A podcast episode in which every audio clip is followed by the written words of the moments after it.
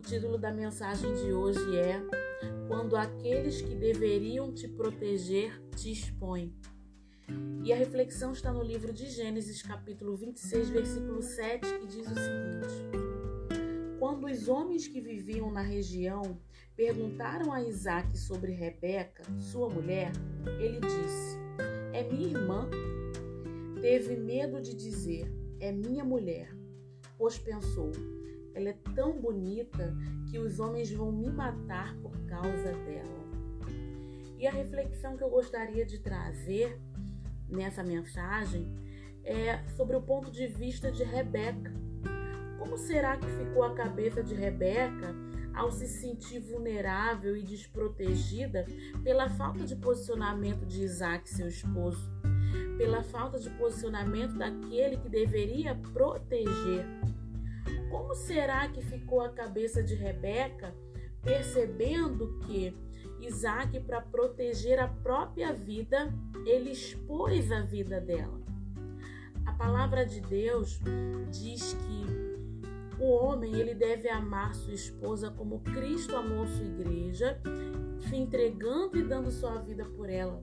E nesse caso, Isaac fez o contrário, porque para proteger a própria vida, ele expôs a vida da sua esposa.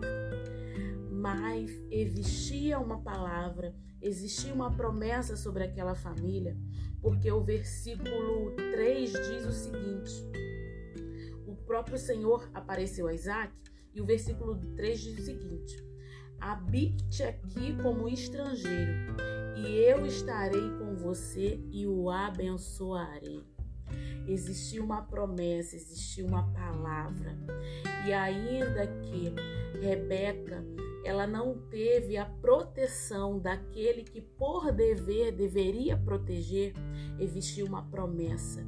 E nesse momento Deus usa aquele que está disponível e trazendo para nossa vida quantas vezes a gente fica apreensível ou se sentindo de fato vulnerável por não estar recebendo a proteção daqueles que deveriam nos proteger.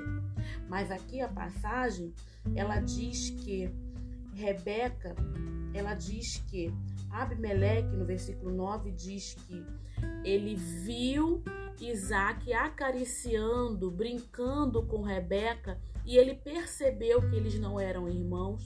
Ele chamou Isaac e Isaac confessou que ele teve medo e que Rebeca era sua esposa.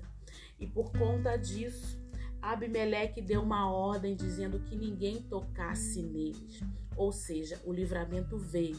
A proteção não veio para aquele que deve, por aquele que deveria proteger, que era o seu esposo, mas Deus usou aquele que estava disponível. E essa é a palavra que eu gostaria de trazer.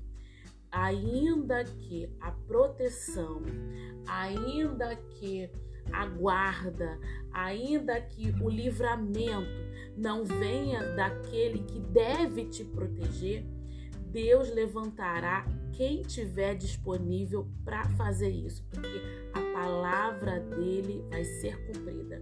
Existe uma ordem, existe uma palavra liberada sobre aquela família, assim como existe sobre a nossa família, sobre a nossa casa. Que Deus nos abençoe.